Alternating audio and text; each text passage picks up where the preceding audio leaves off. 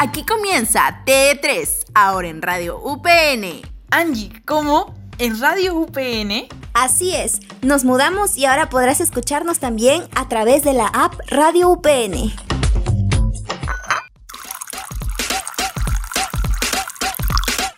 A veces la vida te puede dar limones y en otras ocasiones te puede dar un racimo. Hoy en T3, Anti-Oscarines, la otra cara de los Oscars.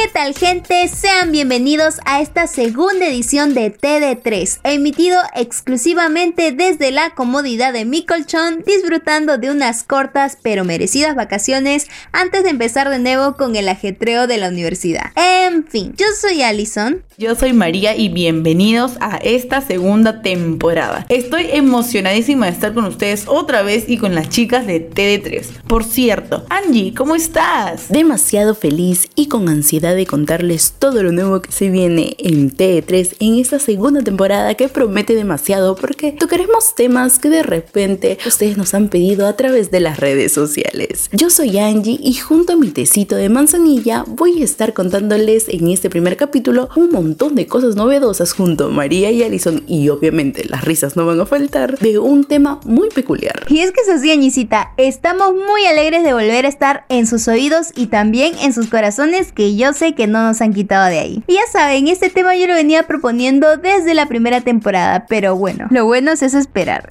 y qué mejor tema que hablar de los antioscarines que de cariño, pues ya sabemos entre las tres que le decimos así. Ay, Elisita, pensé que dirías el Albertito. Y es que nosotras tratamos de hacer una estatua como las del Oscar, pero nos salió el Albertito de oro. En nuestras historias de Instagram encontrarán cómo es que quedó este valioso objeto para nosotras. Y aunque pensándolo bien, creo que deberíamos hacer más, ¿ah? Capaz ahí la gente los compra. De verdad que para mí esta es una anécdota la mejor, creo, de toda nuestra vida universitaria, porque trabajar con ellas es un total mate de risa. Alison y María son un buen combo. Y comenzamos haciendo nuestro conteo especial gracias a la canción favorita de la semana y obviamente de nosotras tres, 10% de Kate Tronada Fit Kelly Uchis, disponible en Spotify.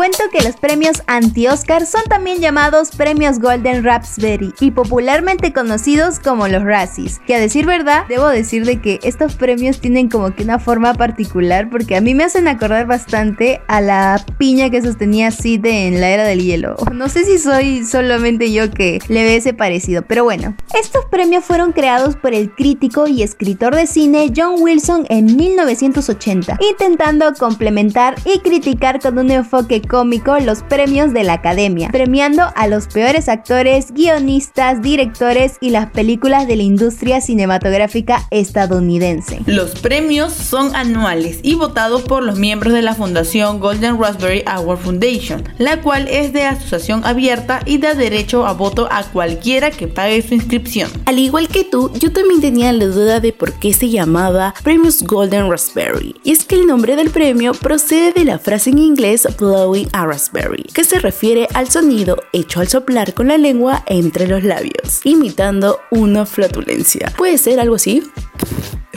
Creo que algo así. Para denotar un acto artístico particularmente ridículo o de mala calidad. Los premios son asignados únicamente a filmes del año de las votaciones y entregados en una ceremonia realizada el día antes de los premios Oscar, en un evento informal que ha traído año tras año desde su fundación. Una atención creciente de los medios y de la prensa del espectáculo, como ya sabrán. Y los ganadores rara vez recogen personalmente su galardón. Y es que quien quisiera, en serio, quien quisiera recoger su galardón por el peor actor o la peor actriz. Yo personalmente me moriría de vergüenza. Y tú me preguntarás, ¿pero cómo es el trofeo? ¿Es acaso un Oscar de cabeza? Pues no, les voy contando que no, así que vayan sacando esa imagen de su mente. El trofeo está compuesto por una frambuesa de plástico del tamaño de una pelota de golf, pegada encima de un carrete de celuloide y rociado con pintura en aerosol dorada y de un valor nominal de 4.89 dólares.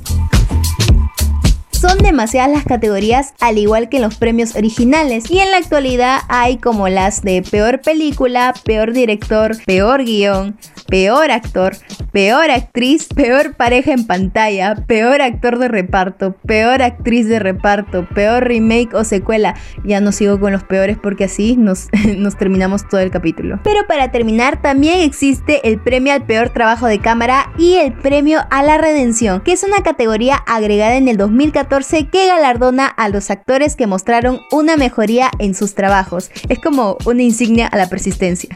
Así como las categorías que mencionó Alison, hace algunos años hubieron algunas que fueron retiradas porque no habían tantas nominadas o realmente se perdía mucho el hilo de estas. Y estas son peor canción original, peor nueva estrella, peor banda sonora y peor efectos visuales. ¿Y tú, a quiénes pondrías aquí? Y claro que en celebraciones como esta siempre hay anécdotas y hechos memorables que compartiremos con ustedes. Aunque pese que la mayoría de los ganadores no suelen acudir a las galas, hay honrosas excepciones como el caso de Hailey Berry, quien ganó un Racy a la peor actriz por su trabajo en Catwoman y dio un discurso memorable mientras sujetaba en su otra mano su recién recibido Razzie y el Oscar que había ganado años antes por Monster Ball en la otra. Y no hay que olvidarnos de que Sandra Bullock también recibió este premio y en su caso con la comedia Loca Obsesión. Ella acudió a recogerlo repartiendo copias en DVD de la película a los presentes, rogándoles que la vieran para que se dieran cuenta de que su película y obviamente su actuación no eran tan malas. Lo más curioso es que al día siguiente esa misma actriz que acababa de recibir el premio a la peor actriz del año recibía el Oscar a la mejor actriz protagonista por su actuación en la película Un sueño posible. Cosas que solamente le pasan a Sandra Bullock. Te cuento de algunos ganadores históricos que pasaron por estas grandes galas. En estos premios se encuentran Leonardo DiCaprio, quien ganó el premio a la peor pareja en pantalla por su doble papel en El hombre de la máscara de hierro. Yo sé que tú también eres fan de este, así que te cuento.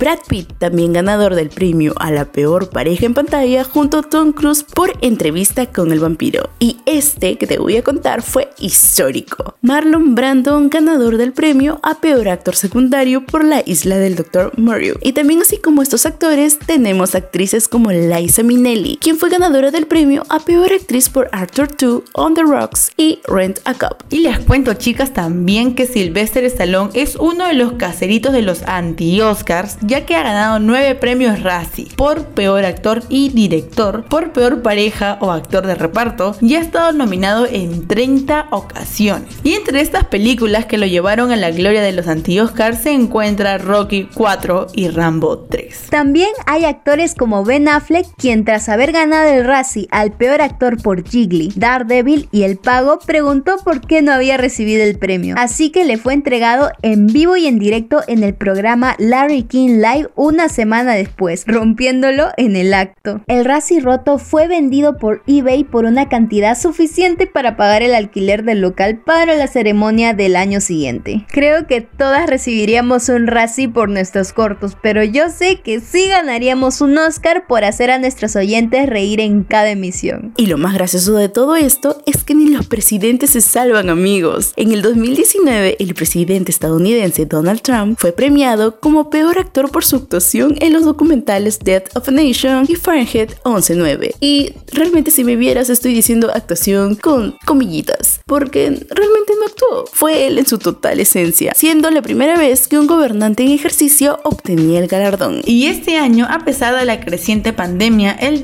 16 de marzo se celebró de manera virtual en el cual Cats fue inspirada a 8 estatuillas y ganó 6 de ellas. Se convirtió en la principal ganadora o perdedora de estos galardones.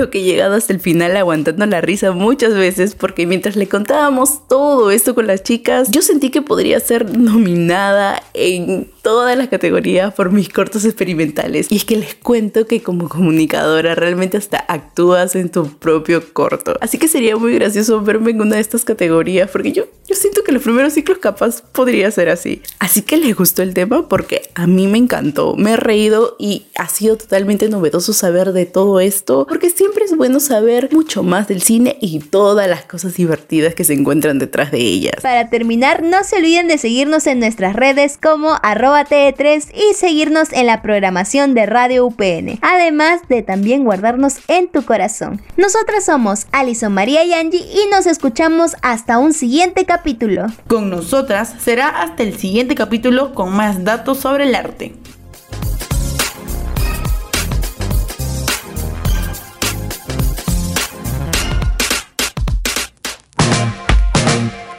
¿Te gustó? ¿Quieres más? Pues te traeremos más, pero en el siguiente capítulo de TD3 con María, Alison y.